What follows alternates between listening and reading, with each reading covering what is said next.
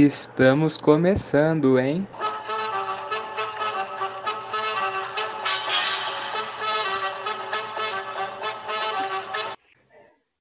Salve, salve, salve, cara, resenha na área. Hoje estamos começando o nosso segundo episódio, né, especial Derby. E aqui quem fala com vocês é o João Damário, junto com o Caio Cominotti.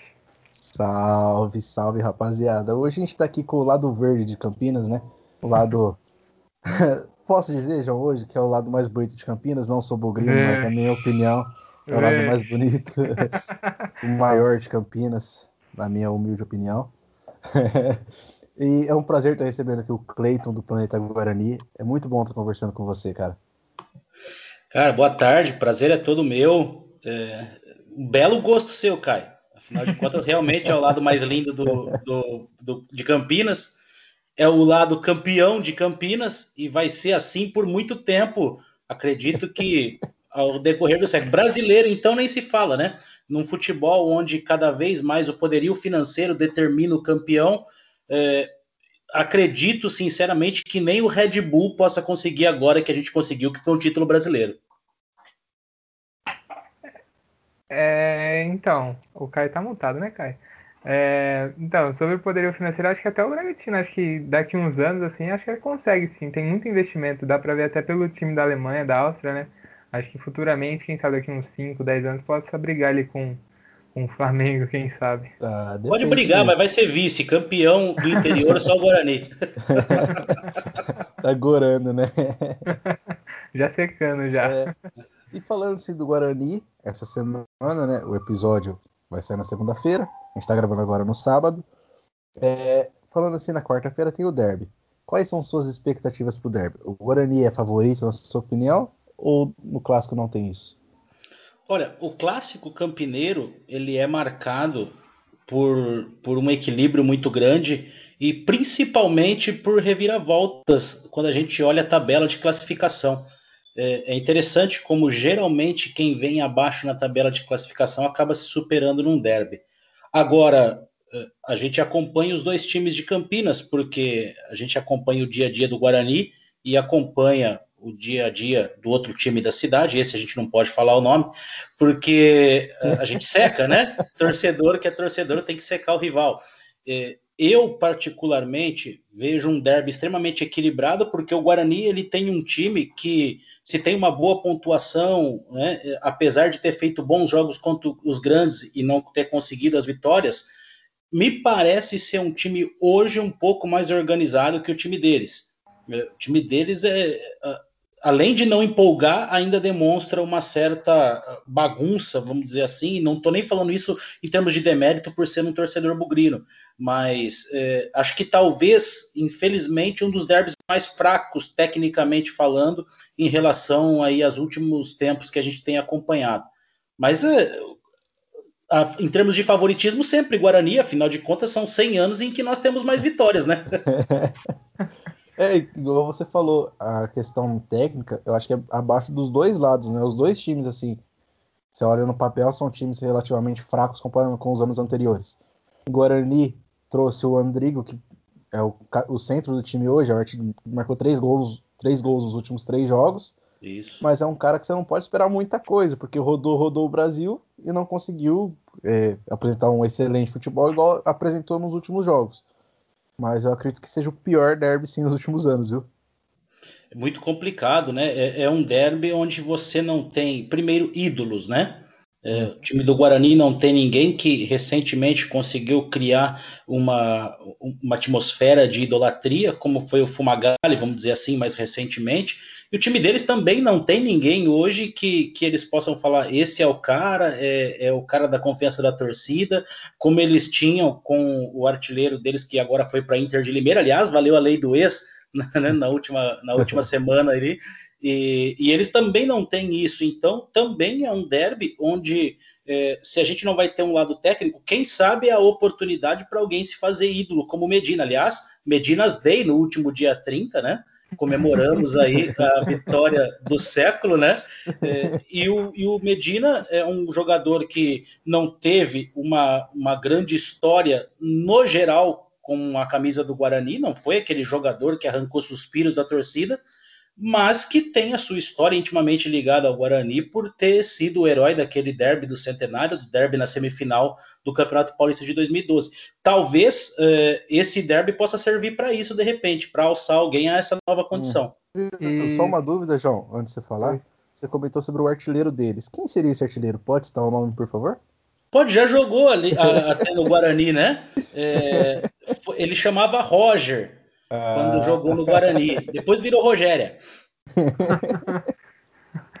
e, Cleiton, até falando um pouco disso, você falou de um jogador ter, ter destaque em derby. Se fosse para falar hoje, assim, um jogador que você acha que pode ter um destaque, pode ter seu nome como o cara do derby, quem você colocaria assim no Guarani? É interessante essa pergunta, porque os heróis de derby geralmente são heróis improváveis. Esse, isso é muito bacana, né? É, eu apostaria sim no Andrigo e também no Davó, que tecnicamente são ali é, aqueles que puxam o time do Guarani. É, mas eu vou apostar no criticado, eu vou apostar naquele que ninguém aposta. Bruno Sávio vai ser o nome do jogo. é bem arriscado, hein? Mas, mas é, essa é a característica, né? É, eu acho que se você é falasse até o, o Ludwig que marcou o gol no, no derby, eu falei assim, ah, já marcou, né? Tem chance. Agora o Bruno Sávio arriscou. Arriscou. Vai ser o homem, pode ter certeza que vai ser disso. Vai ser Bruno Sávio, Júlio César, que também tem sido muito contestado, né? Lógico que é, a, a, gente sempre tem aqueles que a gente bota confiança, mas geralmente o herói do derby é um herói improvável. É, se jogasse, que eu acredito que não vá para o jogo, porque me parece que definitivamente perdeu a posição. Eu não, não duvidaria nada de ter um gol de cabeça do Romércio lá, viu? É, que bola parada dá pra ver que a defesa da Ponte não gosta muito, não. O último jogo já tomou um gol nada pois a ver, é. Pois não é. Nada, nada, demais um zagueiro fazer gol esse, esse jogo. Não é difícil, não. Não é difícil. Aliás, é, é interessante isso porque é, é uma característica do Guarani, né? A bola parada é, lateralmente para fazer o cruzamento para a área, os escanteios. É, o time do Guarani tem até um aproveitamento interessante de cabeça, coisa que não tinha no ano passado. Essa é uma característica que muda em relação ao time de 2020.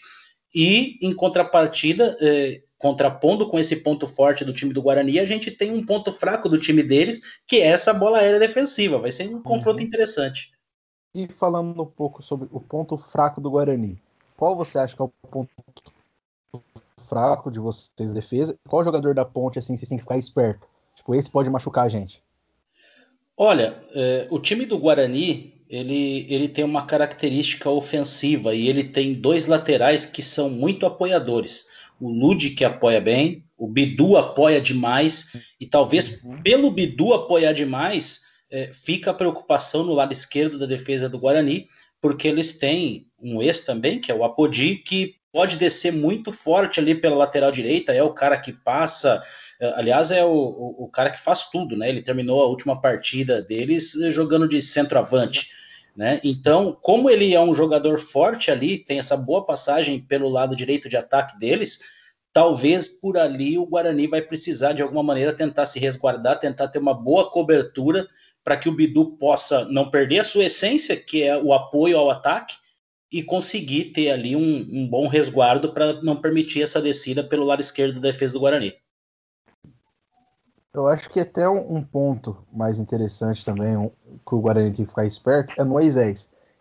Eu acho que hoje é o cara mais, mais perigoso da Ponte Preta e joga do lado esquerdo do ataque da ponta, sempre indo mais para dentro, que acaba batendo de frente com o Ludic, que so, so, sobe muito e não cara muito bom. Você acha que talvez reforçando o meio, jogando com dois volantes, para um cobrir a saída do Lud, que pode brecar o Moisés?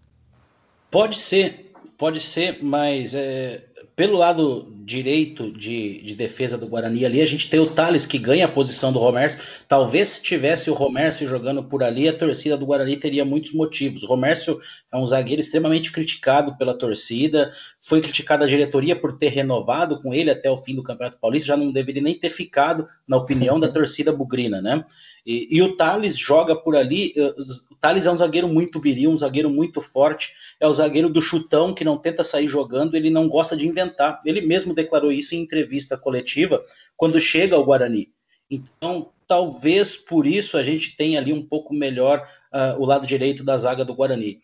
pelos dois volantes, é, o Guarani até deve jogar com dois volantes. Eu acredito muito, é, e não concordo, diga-se de passagem, que ele deve escalar o time do Guarani com o Bruno Silva como volante, o Rodrigo Andrade fazendo a segunda volância e o Andrigo tendo essa liberdade para criar. Quando eu falo que eu não concordo é porque eu sou a favor de jogar com o 4-4-2 no esquema do Guarani. Para mim, o, melhor esquema seria é, o Bruno Silva, o Rodrigo Andrade, é, o Andrigo e o Regis fazendo essa dobradinha na armação ali, porque ele também tem essa capacidade de recompor. Mas enfim, me parece que vai ser o 4-3-3 e o, o Alan Al não deve abrir mão desse esquema. Então, de qualquer forma, a gente tem ali dois volantes, sendo o Bruno Silva e o Rodrigo Andrade. Agora, um Rodrigo Andrade que marca bem menos, sem dúvida nenhuma. O ponto positivo é que o nosso volante é o Bruno Silva, que também já foi zagueiro, então tem uma boa noção de marcação, né? Então, para a gente, talvez seja um fator positivo. É, e o Bruno Silva também já é experiente em derby, né? Querendo ou não, já jogou acho que dois ou três derbys já. E querendo Isso. ou não, acho, que teve um derby que ele jogou como volante, que ele jogou pra caramba, marcou pra caramba, correu o campo inteiro, que eu até, tipo, pô, o cara é zagueiro e jogou bem demais o primeiro volante. Eu não lembro qual derby foi agora. foi o derby do 0 a 0 no Campeonato, no Campeonato Brasileiro de 2019, quando o Carpini, naquela arrancada para livrar o time do Guarani da Série C, é, acabou jogando em casa e empatou em 0 a 0 é, Na verdade, o Bruno Silva até então vinha jogando como zagueiro. O Thiago Carpini adianta ele para jogar como camisa 5 e ninguém entendeu, na verdade, mas saiu uhum. muito bem. E hoje vejo muito mais o Bruno Silva como de fato um volante do que propriamente um zagueiro. Sim, é, tá jogando bem demais. E ali na segunda, o Bruno, o, ó, já ia falando, o Índio, uhum. ele até deu uma. Começou de titular, mas não engrenou, né? Testou o Tony também, não deu certo. E agora, pelo jeito, acho que encaixou, né? Com o Rodrigo Andrade, com o Andrigo ali também fazendo meio. Mais uma daquelas surpresas, né? Porque o Rodrigo Andrade, vamos dizer assim, de todas as contratações para a temporada, o Rodrigo Andrade talvez foi aquele que chegou sem nenhuma perspectiva, né? não era tão conhecido, não era um nome tão badalado. O Tony a gente já conhecia da Ferroviária, né? O próprio Andrigo de algumas campanhas e o Rodrigo Andrade ele chega ali sem, sem esse status todo, mais como uma aposta quase do que como um reforço propriamente dito. E surpreendeu, uh, inclusive o, o Planeta Guarani ele tem a eleição do destaque do mês porque a gente é uma rádio web, a gente é mantido por torcedores, não dá para a gente dar prêmio para todo jogador melhor em campo. Então a gente elege o melhor do mês ali e, a gente tem um patrocinador que oferece um prêmio e ele acabou sendo eleito o destaque do mês de março, o Rodrigo Andrade, pelas boas partidas que fez, né? O índio, ele é uma, uma coisa curiosa, porque quando ele chega ao Guarani, a gente inclusive falava na, na Rádio Planeta Guarani qual é o índio que chega se é o índio que tinha passado pelo time rival, que não foi bem, ou se era o índio que veio do operário para jogar em Campinas e que tinha sido muito legal, tinha feito um bom trabalho com o time do operário lá do Paraná. É, infelizmente, por enquanto, ele continua sendo o índio que veio do nosso rival e não conseguiu mostrar em campo ainda o potencial que ele tinha mostrado e que fez ele vir para Campinas lá no Operário de Ponta Grossa, né?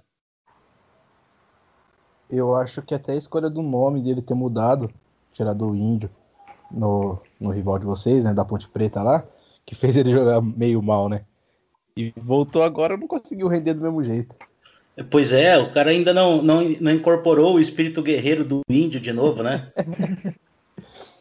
e falando assim da época que podia torcida no estádio, antes da pandemia, você já foi algum derby lá no Majestoso? Já chegou a subir a avenida ou não? Vários, vários. né? O time, de, o, o, estádio lá em cima, o estádio não, o estádio quem tem é o Guarani, ele está em campo, né? Mas é. o campo, é, ali é nosso quintal, né? Ali eu estava presente naquele golaço do Kaique na campanha do acesso em 2009, logo a um minuto e meio de partida, um chute muito forte lá de fora da área. Eu tive, infelizmente, eu sempre falo infelizmente porque é, não vejo nenhum sentido. É, o meu padrinho é torcedor deles, eu tenho familiares torcedor deles, e a não ser o sarro que a gente tira, né, a brincadeira saudável, eu não consigo eh, compreender como é que alguém sai de casa disposto a bater em alguém simplesmente por vestir outra camisa, né? Então eu tive presente no, no derby onde acabou acarretando em uma punição de seis meses jogando fora de Campinas por conta do fogo no estádio, por conta de responsabilidades ali, né? Mas é uma história longa, já tive várias vezes lá, e geralmente com, com vitória do Guarani, acho que uma derrota apenas que eu acabei presenciando ali. E até falando disso que você falou agora do, do, do, do fogo, né, que colocou, do negócio, do problema que deu tudo, qual foi o derby que mais te marcou negativamente, tipo, por esses problemas que tem, violência, essas coisas?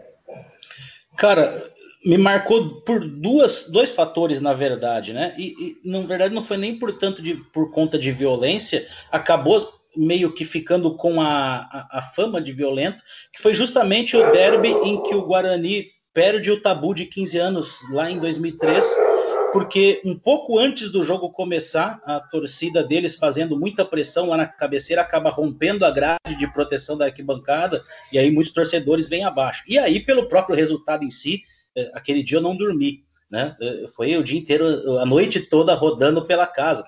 Porque o que, que acontece? Eh, a gente perde o tabu em 2003 de 15 anos. Em 2013 eu estava com 22 anos, menos 15, eu tinha 6 para 7 anos, né? Aliás, a, a gente tinha perdido um derby em 84 ou 85, eu tinha 4 para 5 anos de idade ali. Então, digamos assim, eu não me lembrava da última vez em que nós tínhamos perdido. E para mim, vamos dizer assim, era a primeira vez que eu estava vendo o Guarani perder um derby. Então, aquele derby me marcou negativamente de todas as formas. E falando ainda desses de torcida e tudo mais, por que você acha que a Fúria, ou se era, é, a Fúria é melhor que a Jovem e maior? Cara, eu acho que a, a, a torcida do Guarani é, ela consegue arrebanhar é, isso, porque o que acontece em termos de torcida organizada, e eu confesso que eu nem sou um, um, um exímio especialista em torcidas organizadas, não. Mas é, o Guarani ele vive um auge na década de 80 com a Guerreiros da Tribo, né? E depois ela acaba tendo um hiato ali de torcidas menores, mas não uma torcida que congregasse, e a Fúria Independente ela vem para ser a grande torcida do Guarani, né? A gente ainda tem um pequeno núcleo ali da Guerreiros da Tribo, a gente tem o núcleo da torcida jovem, mas a torcida Fúria Independente ela vem e agrega todos os torcedores, ou a grande maioria dos torcedores, né? Então, óbvio, se eu tenho a maior torcida do interior, a minha maior torcida da maior torcida do interior é muito maior. Simples assim. Vale é, essa tanto, resposta, hein? Tanto é que até no, nos dias grandes, né? Nos jogos grandes que tem contra tipo, time grande mesmo, ou até mesmo derby, o tobogã fica lá tomado, né? Tem até jogos que colocam um bandeirão, né? Da FUI. Sem tal. dúvida, sem dúvida, né? Aliás, temos um bandeirão que cobre o tobogã. Esse, esse bandeirão ele estreia Logo depois do acesso, em 2009, nós subimos fora de casa contra o Bahia, apesar de uma derrota, e estreamos o bandeirão que cobre todo o tobogã no jogo contra o Juventude, na festa do acesso, uma vitória por 2 a 0 sobre o Juventude em 2009. É, o bandeirão da, que cobre o tobogã cobre a jovem deles lá. é muito legal ouvir o João falando assim do Guarani, cara. É, cara, aqui, aqui o podcast é imparcialidade, cara. Eu não vou puxar ainda muito parcial. Eu tô calmo é muito aqui. bom, velho. Porque é assim, Cleiton. Ele é Ponte Pretano e é palmeirense. Ah, tá. Só, só que eu tenho um lado puxando um pouco mais pro Guarani, até por conta da minha avó. Inclusive, ela mandou, ela falou pra mandar um beijo pra ela hoje, né? E assim, eu puxo um pouco mais pro Guarani. Eu falei, ah, então você puxa da ponte, como foi ontem, eu puxo hoje pro Guarani. Só que ele falando bem assim do Guarani é legal, velho. Eu fico impressionado que ele é muito clubista. Esse cara é muito clubista. Ué, pô, aqui é uma gravação. Aqui eu tenho que ser pros dois. Mas, na verdade, cara, é, o que que acontece? É, é, é natural isso. Porque diante de um bugrino, Uh, uh, eles sempre vão se sentir um pouco menor. Não tem como. Não tem como a gente falar nada diferente disso diante do único campeão da cidade, ué. É, é só vocês. E teve até um lance falando de torcida assim, né? Que foi, acho que foi uma marca, eu não lembro a marca que foi, que a da Ponte ganhou como maior. Não, não teve uma polêmica assim? Sim, na verdade, é uma, uma votação, né? E, e eles uhum. falam muito isso, os 3%, né? Isso foi uma pesquisa encomendada pela, pela Skin, que era patrocinadora do time deles.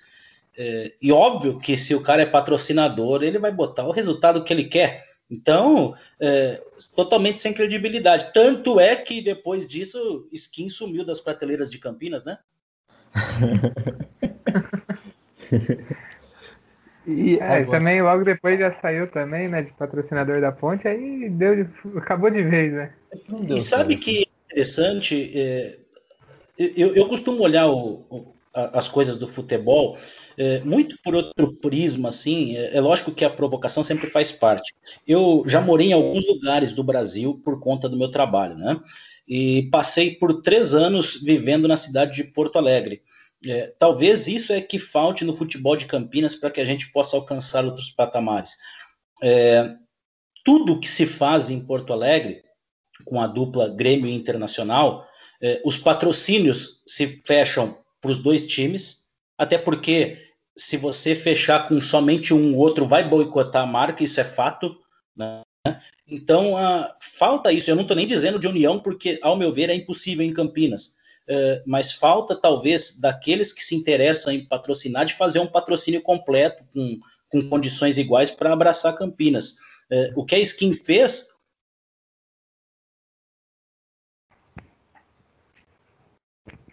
Ixi, travou. Ah, bom, é complicado. Campinas, eh, o pessoal subestima às vezes a força do, do futebol campineiro. Aliás, os próprios clubes subestimam a força que tem e, e a capacidade de se catapultar em cima da, das histórias construídas por ambas as equipes, né? Sim, e até por isso, né? Tipo, a cidade de Campinas é uma cidade, acho que muito grande para dois times que não aproveit... não souberam aproveitar, eu acho. Eu acho que se a... na década de 70, 80, que os dois times começaram a crescer, ter um âmbito nacional, tanto é que o Guarani chegou a ser campeão, a Ponte chegou em terceiro, quarto, já no brasileiro também. Já tá bom demais. Eu acho que se eles tivessem aproveitado melhor essa época, eu acho que hoje a gente podia estar, tá, querendo ou não, acho que em outro patamar. Até pela uhum. cidade que a, que a gente tem aqui. A cidade provavelmente poderia abraçar também e fazer dois times grandes aí. Sem dúvida, sem dúvida. Uh, foi. É, é engraçado como que uh, a torcida do Guarani fala muito dos anos 90, né? 94, com Jalminha, Amoroso, Luizão, Edu Lima, né? A, a, a aura em torno de Beto Zini, né? É, uhum. e, e, foi a, o período é, do tabu também, dos 15 anos. Mas a verdade é que os anos 90 foram anos totalmente enganosos para os dois clubes. Né? É, o, o Guarani, é, se a gente for ver bem, é, vamos pegar a década de 90. Qual foi a grande campanha do Guarani? Um terceiro lugar no Brasileiro de 94, depois um sexto lugar no Brasileiro de 96, em que é eliminado pelo Goiás nas oitavas de final nas quartas de final, perdão. Então, é, tirando esses dois anos do Guarani, os anos 90 foram de campanhas de Guarani fugindo contra o rebaixamento, já não estava tão legal a coisa ali.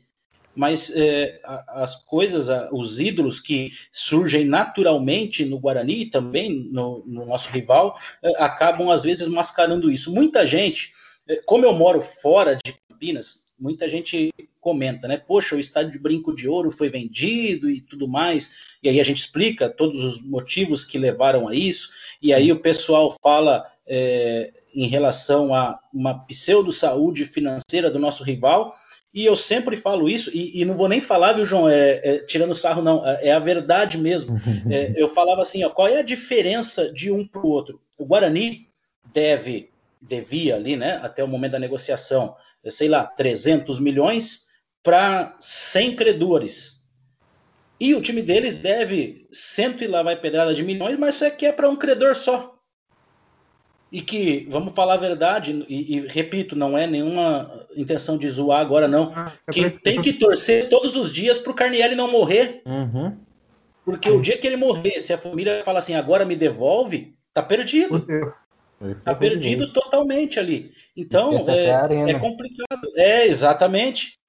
Então, a gente fica, é, às vezes, né, num debate é, que só pende para a zoeira e não paramos para entender, muitas vezes, é, a real situação dos clubes de Campinas. O, o derby era para ser o jogo da transmissão da Rede Globo no domingo uhum. às quatro horas da tarde, se a gente tivesse bem trabalhado essa rivalidade, né? Sim. era para estar tá facilmente no lugar da tipo de um Red Bull, figura desses grandes, tudo mais. Até pela história. Né? E Cleiton, até falando agora mais do jogo de quarta-feira, é, se você pudesse estar no lugar do Alan Al, qual seria o time que você escalaria? Nossa, vamos lá, tem algumas mudanças sensíveis ali. Primeiro, é, é, eu mudaria o esquema de jogo. Eu traria o Guarani para um 4-4-2.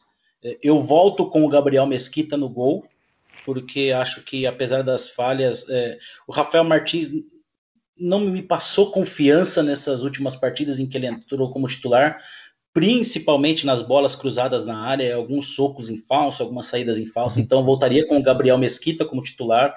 É, eu voltaria com o Pablo na lateral direita. Acho que ele tem uma capacidade maior ali de fazer é, um, um, apoio ofensivo pelo lado direito. Manteria a dupla atual, Thales e o Ayrton. E jogaria com o Bidu, é, muito dependendo de como fosse aí o giro de treinamento, porque o Eliel, quando substitui o Bidu na partida contra o Santo André, faz muito bem, mas ainda manteria o Bidu ali, porque ele pode inclusive segurar o lateral direito adversário. No meio de campo eu iria com Bruno Silva, Rodrigo Andrade, Andrigo e Regis. E no ataque eu iria com Davó e ainda o Bruno Sávio. E aí muita gente vai falar: "Poxa, mas o Bruno Sávio o Bruno Sávio, ele rende muito pouco no Guarani porque começa sempre jogando centralizado. E ele nunca foi um centroavante de origem, nunca fez isso na carreira dele. O um para um do Bruno Sávio, quando ele joga aberto pela direita, é muito bom. Né? É lógico que quando você tem um estigma com o jogador, quando você já fala, pô, esse jogador não é legal, não gosto dele, nada que ele faça dá certo.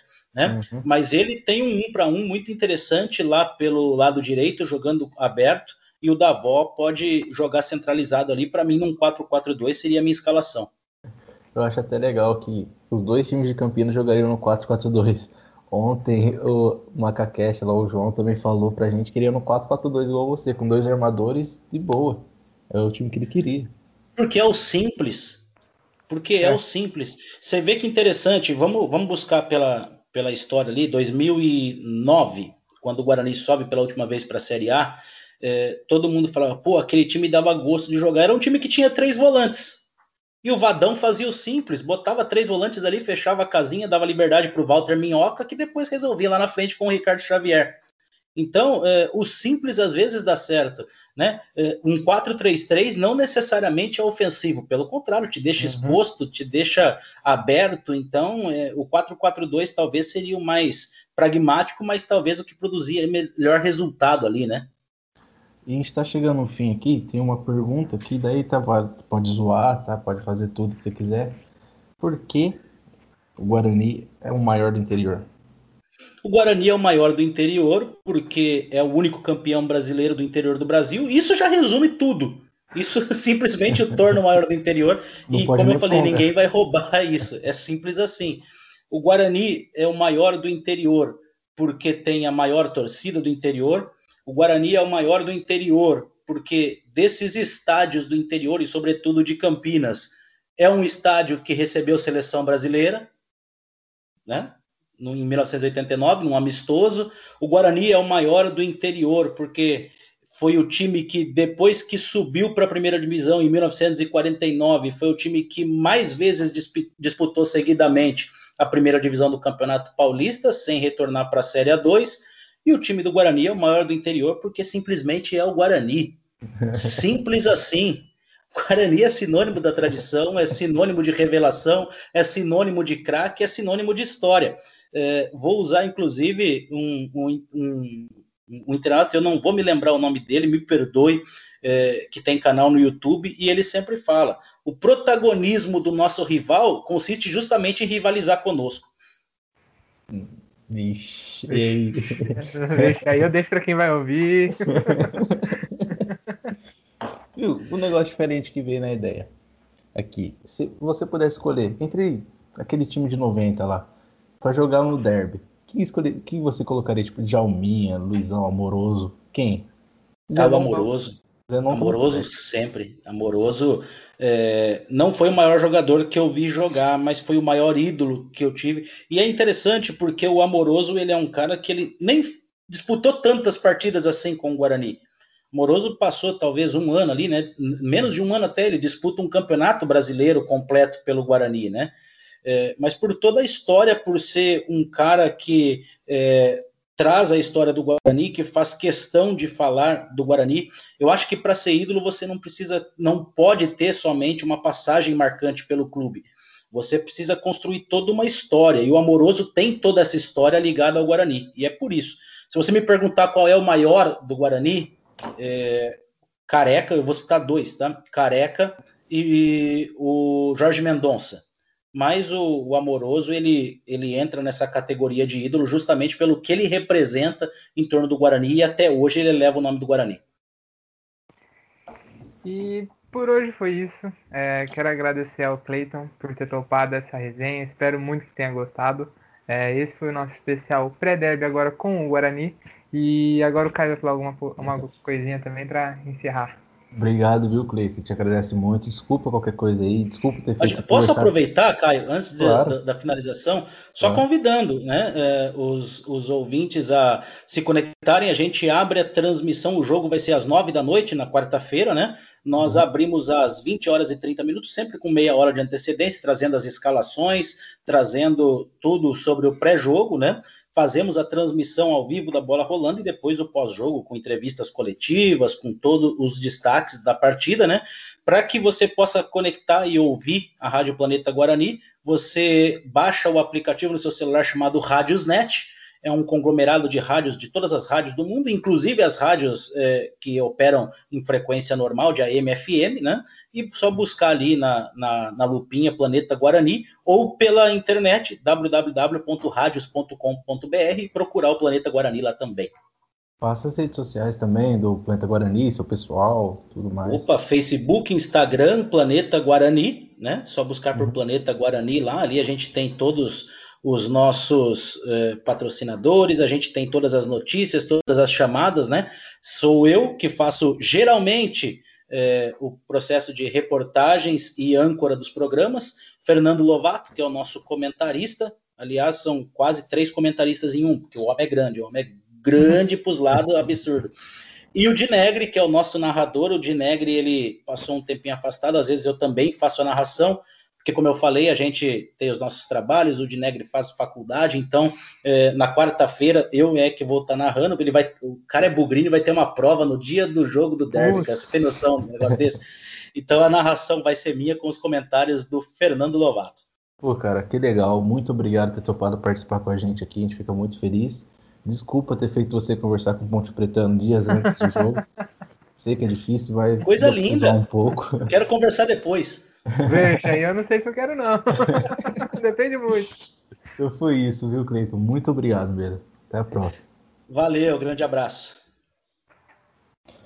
Então, rapaziada, eu agradeço aí, a gente agradece, né, João? Todo mundo que chegou até o fim, curtiu esse segundo e último episódio especial pré-derby. A gente trouxe um de cada lado para falar um pouco suas visões, jogador. Espero... Os lados parciais, né? É. E a gente agradece mesmo aí todo mundo que chegou até aqui. É, nos siga nas redes sociais, é só Instagram por enquanto. o meu é Caio Cominote, com dois T no final. O do podcast é Caiário Underline Resenha. O seu, João? O meu é JV da Mari. Então é isso, rapaziada. E lembrando para vocês, fiquem espertos no nosso Instagram, porque essa semana a gente vai lançar um, um sorteio para vocês aí. Então fiquem ligados que logo menos chega aí.